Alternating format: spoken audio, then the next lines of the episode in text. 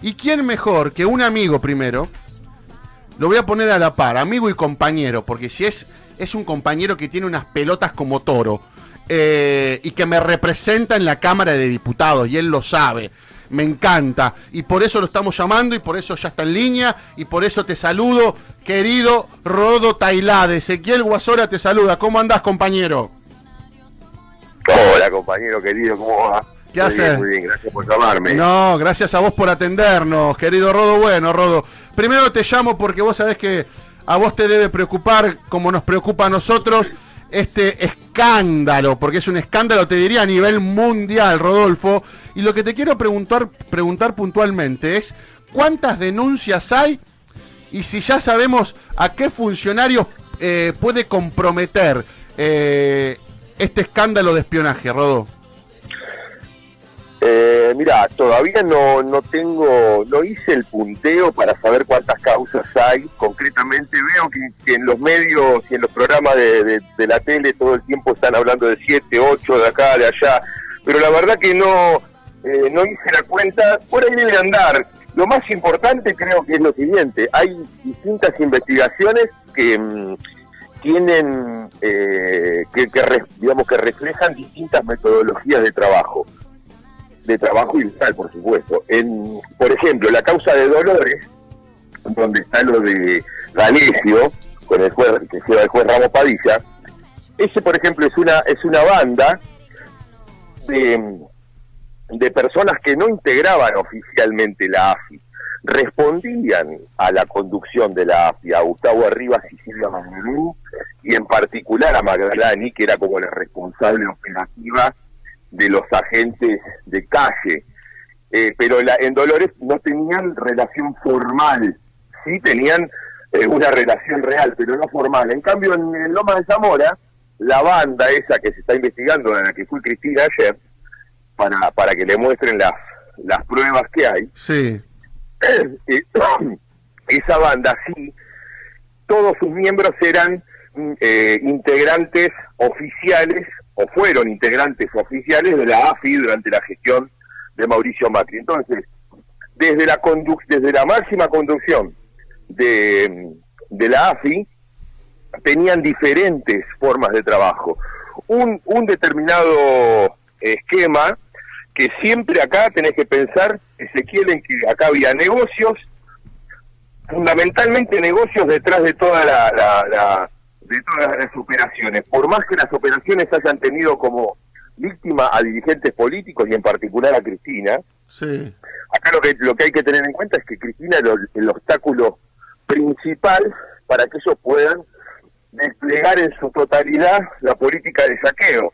Había que remover el obstáculo que era Cristina, estaba en el camino, entonces por eso le tiraron todos los perros eh, en materia de inteligencia, de espionaje y demás para meterla en cana, perseguirla, hostigarla, para preservar sus negocios. Entonces vos tenés una banda de inorgánicos, como les dicen a los agentes eh, eh, que, que no tienen relación formal con la AFI, en Dolores se investiga ahí extorsiones, armado de causas, obviamente eh, le, sacaron plata a un montón de gente. Después tenés la de, la de Loma de Zamora, que ahí era más eh, eran todos trabajos encargados oficialmente desde la conducción de la AFI. Y, después otro grupo de, de, este, de, episodios, como por ejemplo la pinchadura de mail, que fue denunciada de 80 mails y, y, la, y las fichas a los periodistas, que eso trabajaban personal interno de la, de la AFI, que no tiene generalmente, o por lo menos es lo que yo me imagino, no, te, no tiene responsabilidades de operativas, o sea, en la calle, de seguimiento, sino que más que nada es una oficina en donde están rastreando todo el tiempo información de redes, de registros, de archivos. Ahora, todo eso sí, sí, lo pusieron a disposición de la persecución judicial de, Cristina y de, y, de, nuestra fuerza política. ¿Va a ser querellante Cristina Kirchner en la causa de Lomas de Zamora, Rodo? ¿Pidió ser querellante? Mirá, yo, exactamente, sí, yo leí que leía a Colman, que a, Raúl Colman, que es eh, un poco el que más confianza me da de los periodistas que hacen judiciales, hoy, eh, y sí, dijo que hizo una presentación pidiendo ser tenida como querellante. Así que calculo que efectivamente es así. Ahora, ¿qué, qué, Este- qué, qué hay de verdad, Rodolfo? ¿Qué hay de verdad en que el PRO contrató a un a uno de los principales narcotraficantes de la provincia de Buenos Aires para ejecutar parte del espionaje? Bueno, Es terrible. a mí, a mí me parece que tiene, digamos, 100% de verdad porque es el propio narcotraficante el que lo está diciendo. No es que Claro. lo dice el juez que lo sospecha, que encontró una grabación de alguien. No, no, el propio narcotraficante se sentó frente al juez y dijo, a mí me contrató un agente del AFI, que da el nombre, para poner una... Y, y con él fui eh, en un auto hasta la calle Callao a poner una bomba. A ver, eh, después escuché, por ejemplo, a Fabián de Sousa, el, el, este, del grupo Indalo. Indalo, de Sí, sí. C5N y demás, decir que durante el tiempo que ellos estuvieron detenidos, que fueron dos años, tanto Cristóbal López como él, a muchos de los funcionarios de, mm, del grupo, de los directivos del grupo, a familiares y algunos allegados, les robaban permanentemente el teléfono celular, con eh, inclusive llegó a, a episodios muy violentos del estilo de ponerle una revólver en la cabeza a alguien, a una, a una llegada de Sousa, y le pidieron el celular, lo único, no le pidieron ni la billetera, ni la guita. eh, bueno, todas esas cosas, eh, evidentemente, se contratan, evidentemente contrataron, en un caso narcotraficantes, en otro caso sicarios, vas a saber de qué, de, de- de dónde, pero efectivamente, eh, en algún momento fue una práctica de los servicios de inteligencia, sobre todo en los servicios de inteligencia de la dictadura. Claro. Así que estos estos replican prácticas de esa de esa época. Imagínate la calaña de estos atornados. Ahora, ¿qué te genera, Rodolfo, vos como hoy como diputado nacional eh, y hombre de la política? ¿Qué te genera eh, saber que cómo fue operando el macrismo a lo largo de esos cuatro nefastos años? ¿Qué te genera en lo personal? Eh, mira, por un lado, eh, eh, digamos, lo, lo, lo que más me, me, me afecta es que fueron cuatro años de políticas eh, que, eh, digamos, eh, le empeoraron la vida a la gente. Eso es lo más importante. O sea, si vos ponés todo un dispositivo perverso de esto para algún fin loable, no te digo que se justifica, pero digamos, las cosas duelen menos. Pero acá hubo, fue todo una, una, fue una suerte de tormenta perfecta. Fue un eh, saqueo eh, patrimonial al Estado y un este arrasa y arrasaron con las instituciones, digamos. Entonces no quedó absolutamente nada a pie. Lo que me, lo que me, a ver, más, más que más que generarme sensaciones personales o lo más importante es tener la lucidez para entender que eh, primero esto tiene que ser absolutamente desterrado de nuestra democracia. Claro, claro. y en segundo lugar, ponernos de acuerdo, todo el sistema político, acá eh, fueron espiados propios y extraños, digamos, como dijiste vos al, al inicio, el sistema político en su totalidad se tiene que poner de acuerdo para funcionar una nueva ley de inteligencia que diga nunca más a esto y que avance hacia lo que modernamente tienen que ser los servicios de inteligencia, que es la defensa de los intereses estratégicos de la nación, no los negocios particulares de un, de un funcionario, de un presidente este, o de un ministro, como fue en este caso. Totalmente. Eh, Rodolfo Ricardo Lobaglio, mi compañero, mi gran amigo, te quiere hacer una preguntita. Dale, Richard. Hola Rodolfo, ¿cómo estás? Bueno, saludarte de la voz del Hola. trabajador y bueno, eh, nobleza obliga, ¿no? Eh, sabemos que esta manera de, de espiar, de coaccionar la vida privada, ¿sabes de algunos dirigentes a nivel nacional del sindicalismo que han, han rozado sobre esto? Porque mucho no sabemos. ¿Vos tenés idea? ¿Pudiste puntear algo? Eh, mira, lo único, hasta, hasta eh, como te decía, en las distintas causas, hasta ahora lo que vi es que eh, aparece Héctor Daer en eh, la lista de las 80 casillas de correo intrusadas. Eh, donde estoy yo, inclusive aparecen también gente de ellos como Majul, Laura Alonso eh, y otros.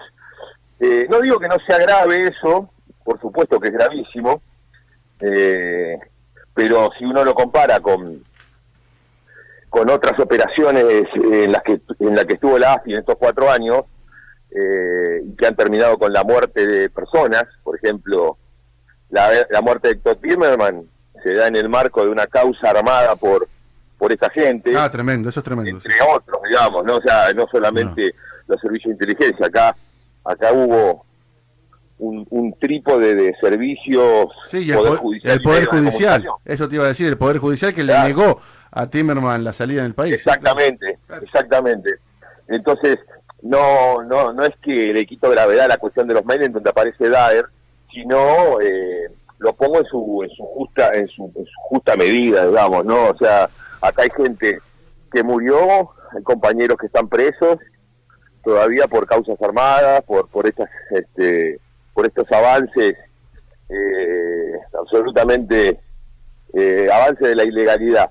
Eh, y en Lomas de Zamora eh, hay que ver, porque ahí todavía no se conoce mucho, se sabe esto, lo del narco, ayer Cristina evidentemente es una de las víctimas porque le mostraron un montón de cosas este, no sé si hoy leía a Liliana López Foresi, no en sus redes, decir que eh, el, informe que tenían los espías sobre Cristina y que le mostró el juez, habla de una reunión de, con Massa, eh, entre ella y Massa, diciembre de 2017, eh, donde nadie sabía, digamos, por lo menos, y Cristina dice el Liliana López Foresi que Cristina dijo que ahí habían hecho un buen trabajo los espías porque esa reunión eh, no la conocía nadie, nadie, sabía de, su existencia. Eh, pero bueno, en Lomas probablemente sigan apareciendo víctimas y eh, estaremos atentos a ver si también del mundo sindical. De todos modos, a ver, acá del mundo sindical la gran víctima de esto es Hugo Moyano. Uy, Pablo. Uy, Pablo, claro, sí, sí, sí, sí. Eh, esos fueron las grandes víctimas por parte del sindicalismo de, este, de, esta, de esta mafia, porque eh, de hecho, el abogado que es eh, señalado por el narco como el agente que lo contrata para la bomba, es en definitiva el abogado que empezó a trabajar, o sea, ya como agente de, de AFI, empezó eh, a trabajar en la operación contra Moyano para meterlo preso y terminó eh, asqueado de la situación, según lo que dijo él, y se presentó en, la justicia a denunciar que estaban obligándolo a trabajar en contra de Moyano. O sea que esto ya tiene todo un recorrido. El, doctor Germano, que es el abogado de ellos, lo tiene muy claro todo esto. Eh, así que seguramente desde, del mundo sindical van a seguir apareciendo víctimas. Ahora la última, Rodo, y ya, y ya te libero y agradeciéndote esta comunicación. Eh, para llevarle tranquilidad a un sector de la sociedad que nos está escuchando, que nos está viendo, ¿se hará justicia? ¿Se sentará en el banquillo de los acusados y se, y se encarcelará a estos miserables que tanto daño hicieron, digo, y que tan perversos han, han sido ejecutando y utilizando herramientas del Estado para, para beneficiarse ellos y para, y para hacer tanto daño ¿no? a, un, a, un sector de la sociedad? Eh, ¿Vos qué pensás? ¿Vos qué crees? Yo soy optimista, Ezequiel. No, esto no es de un día para el otro, son procesos, de que la justicia llegue. Ahora, no, no dejo de, señalar lo siguiente. El Poder Judicial argentino hoy no, no está en condiciones de investigar semejante estructura mafiosa. Eh, por varias razones. Primero porque no tiene ganas de investigar. siempre, siempre, fueron cómplices de ellos. Eh, en los 90 cobraban sobresueldos, en, en, no sé, en los 2000 le darían negocios.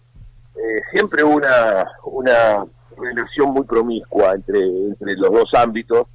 Eh, y de hecho un montón de denuncias contra Gustavo Arribas y Silvia Magdalani que se hicieron en cuatro años, bueno, fueron las únicas estas, sino que hubo, un montón, fueron cerradas de manera express por los por los jueces eh, de Comodoro Pi, digamos, o sea, no, no, no, hay ninguna duda de, de esa de esa vinculación, de esa relación. Entonces, eh, no tienen ganas de investigar, pero tampoco tienen capacidad, no tienen ni capacidad técnica, tecnológica, ni capacidad en recursos humanos, no, no están preparados, hay un, hay un montón de jueces y fiscales perezosos en nuestro país que no estudian, que no se forman, que este, y, por otro lado con una, una cabeza, una mentalidad absolutamente opuesta a, a digamos, a, a, la democracia, diría yo, no, no, para para hacerla, para hacerla corta.